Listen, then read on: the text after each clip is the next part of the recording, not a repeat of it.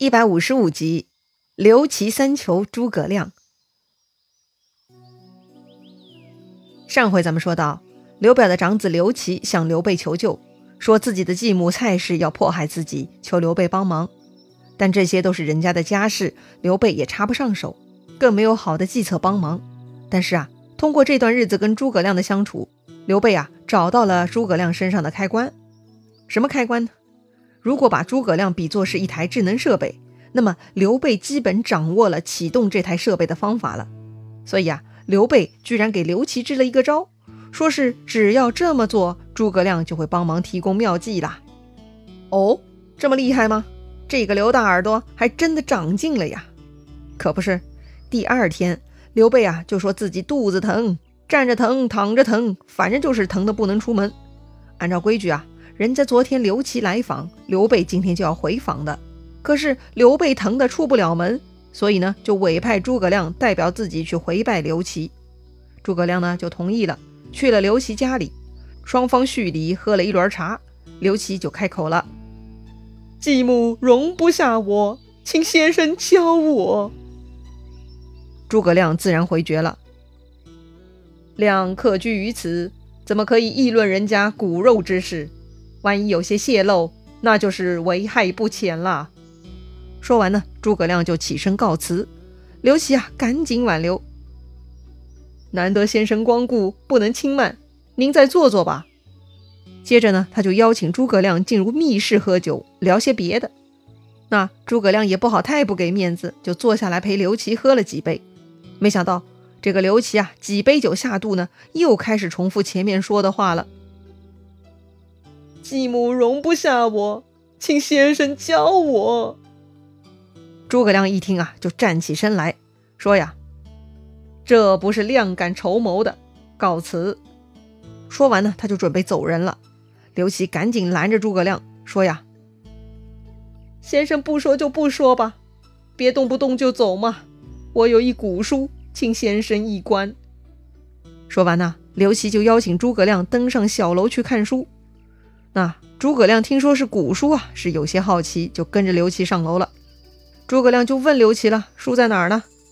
这个时候，刘琦又一次哭拜诸葛亮：“继母不容我，其命在旦夕。先生怎么忍心不肯教我呢？”诸葛亮被他搞得有些生气了哈，准备下楼走人了。但这个时候，小楼的楼梯已经被撤走了。诸葛亮下不去了，刘琦呢，赶紧向诸葛亮说明：“其想向先生求教良策。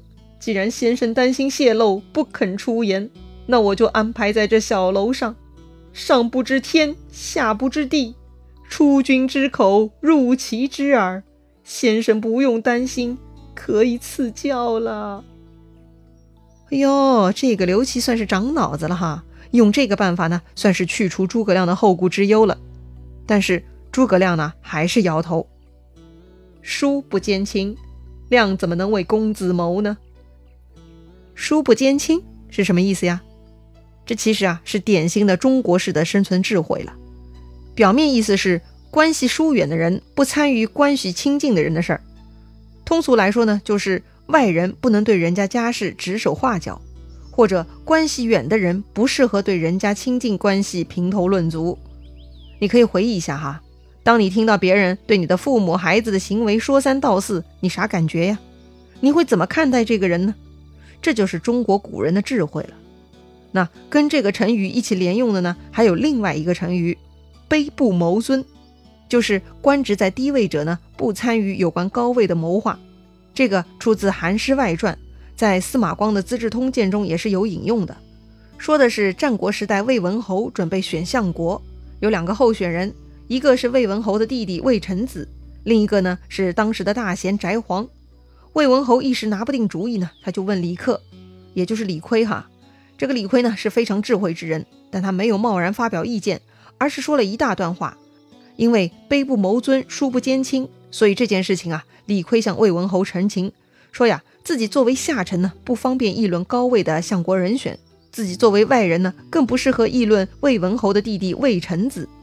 那魏文侯听他这么说呢，也不好意思再勉强李悝了，所以李悝呢用了正当理由保全了自己，没有得罪任何一方。后来李悝的发展也很好，他后来呢也成了魏国国相。李悝最大的成就就是在魏国变法，著名的李悝变法说的就是他了。就连后来非常著名的秦国商鞅变法呢，也都是在发展着李悝变法的实践。这也是为什么李悝的这句话被后世人常常借鉴的原因了。在职场上，如果大老板找你讨论更高阶职位的人事问题，如果你贸然支持其中的某人或者反对某人，那就危险啦。要么是你有战队搞小团体，要么呢是你有私人恩怨，你在大老板心中呢就很可能被贴上标签了，很可能呢会影响你今后的职业发展，所以要慎言。当然，如今时代变化，很多外企民企都有不一样的企业文化。咱们也不一定需要按照古人的智慧做事儿哈，这个呢就算是仅供参考了。好了，扯出去好远，咱们说回正题。诸葛亮如此拒绝刘琦呢，把刘琦给逼急了。他说呀：“先生还是不肯教我，我的性命是保不住了。既然如此，那我就死在先生面前。”说完呢，这个刘琦就拔出宝剑，准备自杀了。哎呦，这个小子居然来这一手！这下诸葛亮呢，终于投降了。他赶紧制止刘琦，说呀：“别急，已有良策。”刘琦呢，丢下宝剑，赶紧下拜，请诸葛亮赐教。诸葛亮说：“公子听说过申生重耳之事吗？申生在内而亡，重耳在外而生。如今皇祖刚刚被杀，江夏没人防守。”公子为何不去求屯兵驻守江夏的机会呢？这样就可以避祸了。申生重耳是什么事儿啊？为什么刘琦去江夏就能避祸呢？OK，咱们就再扯开一下，回顾一下申生重耳的故事哈。申生重耳呢，都是春秋时期晋国的公子，是晋国第十九代国君晋献公的儿子。晋献公呢，一共有八个儿子，申生是太子，重耳是庶子。但是重耳很优秀。是个优秀的庶子。这个太子申生的母亲早亡，晋献公呢又将宠妾骊姬扶正为夫人。骊姬生了儿子，名叫奚齐。这个晋献公呢，因为宠爱这位新夫人，就有了废立的念头，在元太子申生和如今的嫡子奚齐之间呢有了摇摆。于是啊，骊姬就开始处心积虑要害申生了。当年深深的处境呢，就跟如今的刘琦几乎是一样的。自己的母亲过世，父亲有了新老婆。然后呢，父亲在自己和新老婆生的弟弟之间摇摆，而后母们的态度也都一样，都想弄死自己。但深深比较迂腐，他很迟钝，他没有看出继母对自己的恶意。终于有一天呢，被继母陷害，说他毒杀自己的父亲。他没有向父亲说明，他觉得这样是不孝顺。也有人劝深深逃跑，他也不听。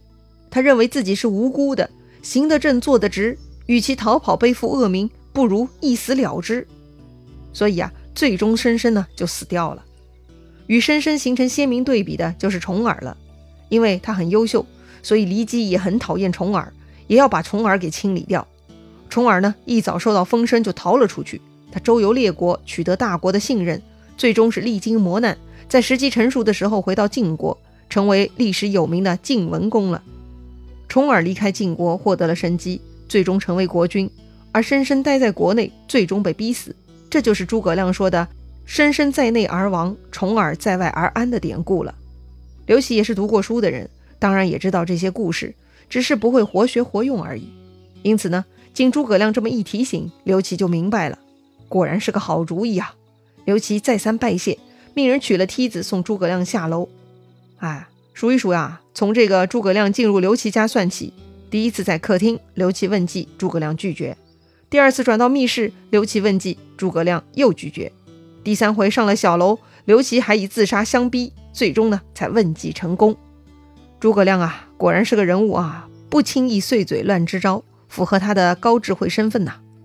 回去以后，诸葛亮呢告诉刘备事情始末，刘备很高兴啊，诸葛亮果然高明，此计是一举两得呀，既解决了刘琦的烦恼，也解决了自己的问题，把刘琦安顿到了江夏。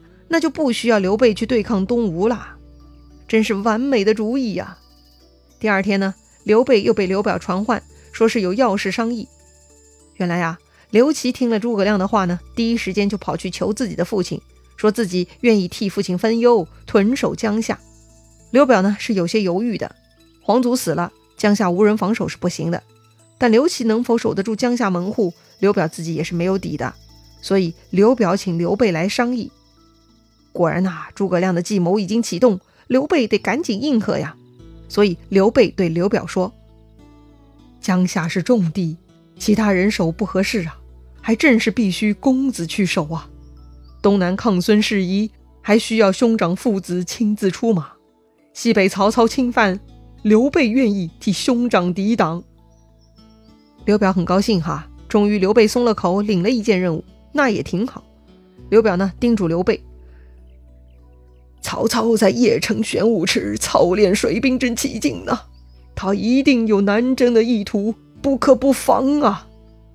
刘备点点头，说自己都知道了，请刘表不用忧虑，这就辞别刘表回新野练兵去了。刘表这边呢，听刘备说自己儿子刘琦合适守江夏，那就同意了，派给儿子三千兵，就让他去江夏了。那这么看呢，刘表对这个儿子还真不咋地哈，才三千兵。比皇祖的军马还少，皇祖都挡不住东吴，自己的儿子能挺得住吗？